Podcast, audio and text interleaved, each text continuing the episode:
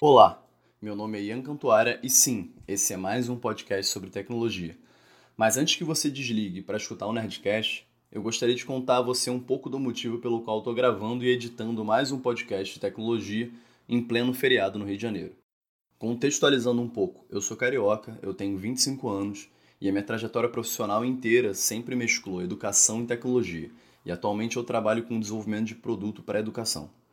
Eu cresci no ambiente de empreendedorismo, aquilo tudo de meritocracia, startup, aceleradora, fundo de investimento e muitos, muitos homens brancos. Ah, esse é um ponto que eu esqueci de comentar. Eu sou negro e eu moro na zona norte do Rio de Janeiro. Para quem não é daqui, é aquele lugar onde os meninos do lado B do Rio gravam. Recentemente, atualizando o LinkedIn, eu me deparei com um texto de uma pessoa, que eu não vou citar o nome aqui para não dar mais ibope ainda, elogiando o Bolsonaro por considerar o nome do Marco César Ponte aquele famoso astronauta brasileiro para a pasta de ciência e tecnologia do seu governo. E na minha condição de negro periférico e, e também na comunidade de tecnologia, eu me senti muito ofendido com o elogio ao Bolsonaro, ainda mais no campo da ciência. E tudo isso ocorreu na semana seguinte a Nature, que é um dos principais periódicos de ciência do mundo, ter feito uma matéria onde considerava Bolsonaro uma regressão na produção nacional de ciência brasileira onde eles achavam que seria devastador o impacto da sua eleição no Brasil. E depois de ler esse texto, eu resolvi comentar, abre aspas, queria muito poder ver o trabalho dele, mas sendo negro, não sei se estarei preso ou morto nesse governo. E fecha aspas. E a partir desse comentário, meu perfil foi atacado por várias pessoas que se colocavam na posição de acadêmicos ou profissionais de tecnologia. E não houve sequer nenhuma argumentação, não houve exposição de fatos, as respostas iam desde coisas como eu precisar de ajuda psiquiátrica por ser vítima de vitimismo, me julgarem homossexual por eu estar fazendo mimimi e falarem que, com base na minha foto, eu não era negro o suficiente para reclamar de racismo e algumas outras coisas mais pesadas que eu prefiro não reproduzir. É, mas isso gerou em mim um estalo. É, há cinco anos eu faço parte da comunidade de tecnologia e ela não me representa e eu nunca tinha enxergado isso. E eu me vi cercado de pessoas que eu sempre vi como amigos ou colegas de profissão, mas que possuem o mesmo estereótipo daqueles que me atacaram nessa publicação no LinkedIn. E eu comecei a me questionar: será que na comunidade de tecnologia a gente não possui espaço para botar algumas pautas mais progressistas? E eu lembrei de alguns podcasts sobre cultura nerd, onde os entrevistados, geralmente os que fugiam dos estereótipos clássicos, eles reclamavam de como aquilo tudo não era comunidade, era um clubinho fechado. É praticamente uma bolha na qual homens brancos, héteros, cis, classe média alta ou alta, falavam das coisas que gostavam e tentaram expurgar qualquer manifestação que não julgassem digna daquele espaço. Então, se uma mulher entrava na comunidade, ela era basicamente atacada. Se você é mulher e diz que você não gosta do novo filme da Mulher Maravilha, vão vir vários nerds brancos, cis, hétero, criticar você e desvalidar a sua posição enquanto membro da comunidade. E será que não é possível a gente começar a conversar sobre tecnologia de uma forma social, sem que a grande, sem que grande parte da comunidade seja feita de review técnico ou simplesmente ficar endeusando os líderes do setor? Enquanto consumidor de podcast há pelo menos uns três anos, eu me vi numa situação muito ruim de ter que ao terminar de ouvir uns programas brilhantes com o pessoal do Anticast, do lado B do Rio, do Vira Casacas, Salvo Melhor Juízo, das Meninas do Mulherio, do João Carvalho, tanto no Decretos quanto no Revolu Show. E, e depois de terminar de ouvir todos esses caras que eu admiro muito, seja pelas pautas políticas, seja por em, puro entretenimento, eu consumi podcast de tecnologia, onde aquelas pessoas ali parece que estão vivendo numa bolha onde as empresas que elas idolatram e até mesmo figuras que elas idolatram, elas não conseguem perceber o impacto em alguns momentos negativo de como essas de como esses arquétipos se comportam na sociedade. Enfim, desculpa esse longo arco, é que eu achei que se fazia necessário para explicar que, apesar de tudo, esse não é só mais um podcast de tecnologia. A ideia do Tech Pop é trabalhar tecnologia, mas para além da vida dessas pessoas nessa bolha. E como é que essa tecnologia impacta a vida real de quem está fora dali. E a minha ideia nesse primeiro programa é falar um pouco dos tweets do Elon Musk. E antes de entrar a fundo no assunto, eu queria contextualizar um pouco, até mesmo recapitular, para quem não conhece essa figura, de como é que ele chegou até aqui. Bom, o Elon Musk está para os nerds, assim como a Beyoncé tá para a música pop. Ele é o cara que foi um dos fundadores do PayPal, ele tinha mais ou menos 11% da companhia e ele ficou bilionário com essa venda. E aí, com essa grana, ele começou a fazer algumas coisas e ser visto mais ou menos como um Tony Stark da vida real. Ele fundou a Tesla, que é uma empresa que produz carro elétrico. Ele fundou a Solar City, também no ramo de energia.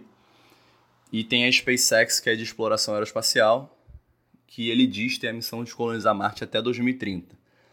Só que o que muita gente esquece de falar é que essas três iniciativas, por mais brilhantes que sejam, elas só foram possíveis por conta de subsídio do governo. E é muito engraçado a gente pensar que quanto mais ricas e grandes são as pessoas e as empresas, mais o governo ajuda elas. É... O capitalismo ele dá uma volta muito esquisita nesse ponto. Mas vamos continuar.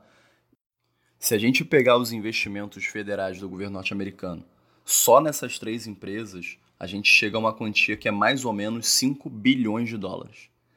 Então, apesar da Tesla e da Solar City há mais de uma década operando, continuarem reportando perda líquida para toda a comunidade, e a SpaceX, a gente não tem os relatórios porque ela é uma empresa privada, mas a gente acredita que vá na mesma linha. Apesar de tudo isso, os investidores dessas empresas continuam tendo os ganhos. Então, mesmo ela não devolvendo todo esse investimento federal e, e os retornos sociais que, que esses subsídios pressupõem, os investidores dessas empresas continuam tirando dinheiro dali. E, e a gente tem que entender qual é o impacto disso. A ideia é que esses subsídios eles viessem na forma tanto de empregos para a sociedade, quanto até mesmo de desenvolvimento tecnológico. Uma vez que eu dou dinheiro para um certo setor, eu espero que esse setor se desenvolva e, de certa forma, traga algum ganho social. Então, no caso da Tesla, por exemplo, seria o um investimento no setor de energia renovável e eu pudesse ter o ganho de ter menos poluição nas minhas cidades.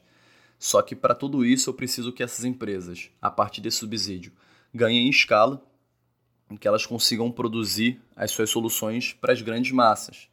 Mas isso não é o que vem acontecendo com a Tesla, nem com a Solar City, nem com nenhuma das empresas do grupo Musk, que acabam sendo basicamente um produto para pessoas muito ricas que podem comprar um Tesla.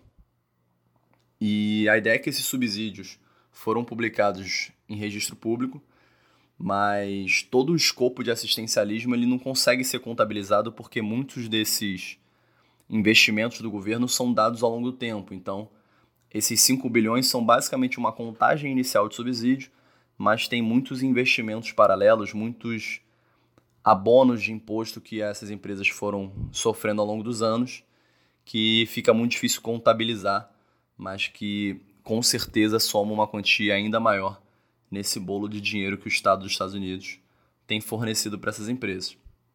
Então vamos lá, só o Estado de Nova York ele gastou desde 2014 para cá mais ou menos uns 750 milhões de dólares para construir a maior fábrica do hemisfério ocidental de energia sustentável, uma fábrica da Solar City em Buffalo.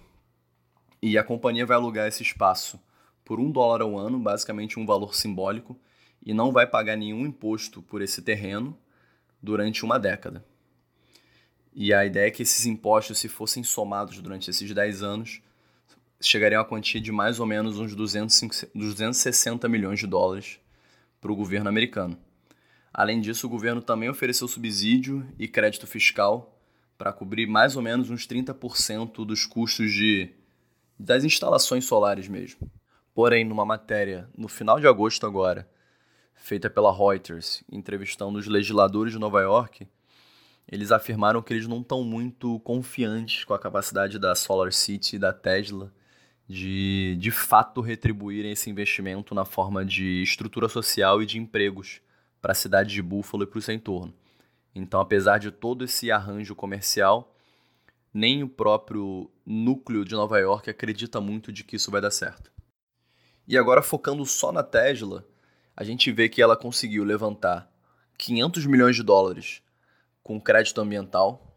Para quem não sabe, crédito ambiental foi uma iniciativa que começou na Califórnia e depois nove outros estados dos Estados Unidos adotaram, que é basicamente o seguinte: se uma montadora é incapaz de produzir carros com impacto zero de poluição, ela precisa comprar créditos ambientais de uma outra empresa que possa produzir esses veículos. Então, basicamente, se a Ford não consegue entregar um carro que não polua, ela compra créditos ambientais da Tesla e a Tesla produz esses veículos com base nesse investimento. A ideia é muito boa e a Tesla basicamente se aproveitou de um nicho de mercado muito incipiente há uma década atrás e se fortaleceu para agora estar tá colhendo esses subsídios estatais de, de incentivo a políticas sustentáveis. Além disso, se a gente pegar o estado de Nevada, ele investiu mais ou menos 1,3 bilhão na Tesla para ela produzir um parque industrial perto de Reno, uma fábrica lá. E segundo uma análise do, do estado do Texas, eles viram que o impacto econômico do projeto seria mais ou menos uma escala de 100 bilhões de dólares durante duas décadas. E aí muitos economistas caíram de pau em cima deles contestando esse estudo, porque ele desconsiderava, por exemplo, coisas básicas como o aumento de gasto que o governo tem só para atender essas novas famílias que vão ocupar aquela área. Então, se eu instalo uma fábrica do tamanho da que eles estão prevendo perto de Reno, eu tenho todo um deslocamento populacional para aquelas áreas e, por consequência, eu tenho que ter novas escolas, novos mercados, novos hospitais, novos centros de atendimento comunitário e esse estudo desconsiderava todo esse impacto social e considerava que essas pessoas não estariam existindo naquele momento. Então, de alguma forma mágica, elas trabalhariam naquela fábrica, mas elas não seriam consumidoras do estado de Nevada. Então, rolou aí um pouco de abstração do estado ao fazer esse estudo. E numa escala um pouquinho menor, a SpaceX levantou 20 milhões de dólares de subsídio num plano de desenvolvimento também do Texas para construir uma estação de lançamento no estado. E apesar de tudo isso que eu falei, existe uma grande interseção entre o fandom do Elon Musk e as pessoas que reclamam dos artistas usando a Lei Rouanet. Aquele bando de vagabundo que fica pegando dinheiro do Estado para poder fazer pecinha em algum lugar. Meu querido, o mundo ele não gira, ele capota. E aí agora no final de setembro a CNBC divulgou uma matéria contando no detalhe o porquê que o Elon Musk desistiu de um acordo que ele tinha feito com a SEC, que para quem não sabe, ela é o equivalente à Comissão de Valores Mobiliários do Brasil, que é o órgão que regula o mercado financeiro nos Estados Unidos. A SEC tinha proposto para ele o seguinte: olha, você nem precisa admitir a culpa pelos tweets que você fez. A gente só quer que você pague uma multa e você abra, sua, abra mão da sua posição de chairman, de presidente do conselho da Tesla, e você indique dois diretores independentes da companhia para poder assumir no seu lugar. Beleza? Você só tem que fazer isso. De acordo com a queixa que a SEC tem, o Musk, no dia 7 de agosto desse ano, ele tweetou que ele poderia tornar a Tesla novamente uma empresa privada, hoje em dia ela é uma empresa pública, por uma ação a 420 dólares por ação, que é um valor bem mais alto do que o que a companhia estava operando na época. E aí a SEC alega que, na verdade, o Elon Musk sabia que a transação era, era incerta, ele não tinha todos os dados para validar aquilo, e que o Musk sequer tinha discutido os termos específicos do acordo. Ele não tinha discutido o preço, ele não tinha discutido isso com nenhum parceiro financeiro, e todas as suas declarações dessa transação em si pareciam ser sem fundamento. Era como se ele tivesse cuspido qualquer informação a princípio para fazer uma alavancagem de mercado. E aí, de acordo ainda com essa queixa da SEC, esses tweets do Elon Musk fizeram com que as ações da Tesla saltassem quase 6% em um único dia, levando a uma instabilidade de mercado. E aí, após essa declaração da SEC, o Musk tweetou que ele havia abordado, havia sido abordado várias vezes por um fundo soberano da Arábia Saudita e que ele considerava basicamente esse investimento necessário para tornar a empresa privada de novo como certo, e que ela seria privada novamente um preço de 420 dólares por ação. E hoje as ações da Tesla estão em mais ou menos 258 dólares, que é um pouquinho abaixo aí do que o Musk estava esperando com essa coisa toda. E como o Elon Musk declinou dessa oferta feita pela SEC, porque em última instância ele teria que admitir que ele tentou uma alavancagem de mercado fazendo aqueles tweets, ela abriu um processo contra a Tesla por fraude financeira. E aí a gente lembra que o Elon Musk, em pessoa física, está sendo processado por um espeleólogo britânico, que a grosso modo é um especialista em cavernas, formações rochosas como um todo, por uma acusação que ele fez também no Twitter de pedofilia, com base em nenhuma prova ou qualquer um indício que validasse sequer a abertura de um processo contra esse britânico, e para piorar tudo, essa acusação foi feita enquanto esse britânico ajudava as equipes de apoio no resgate daqueles 12 jovens tailandeses que ficaram presos numa gruta durante dias sem comida, sem água, enfim. Parece que ele gosta de errar mesmo.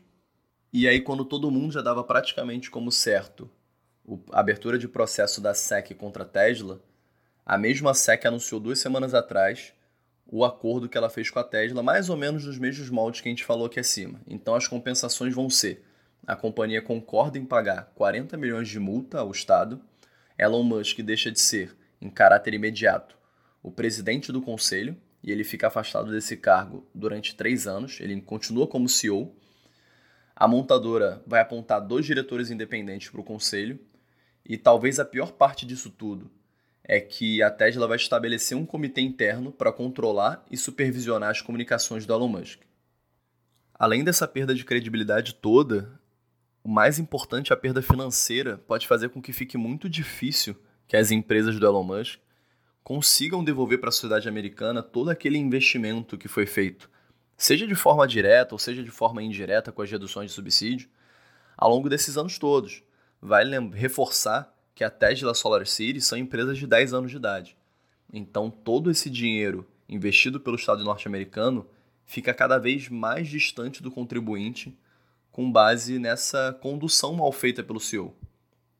E como todas as empresas do Musk têm depositadas nele boa parte da sua imagem, a cada tweet mal dado dele fica muito mais difícil acreditar na capacidade de entrega e considerando que elas são as líderes nos seus mercados, essa falta de credibilidade pode afetar o setor inteiro. Então a gente pode ver fundos de investimento retirando dinheiro de energia sustentável, o que seria uma perda enorme para o planeta, mas ao mesmo tempo, curiosamente, favoreceria o mercado de combustível fóssil, que é fonte de quase toda a fortuna da Arábia Saudita. Aquela mesma Arábia Saudita que Elon Musk teria conversado para o fechamento de capital da Tesla. Bom, pessoal, esse foi o primeiro episódio do Tech é Pop. E não se esqueça de seguir a gente no Twitter, arroba techepop, e no Medium, medium.com barra tech e pop. Tchau, tchau!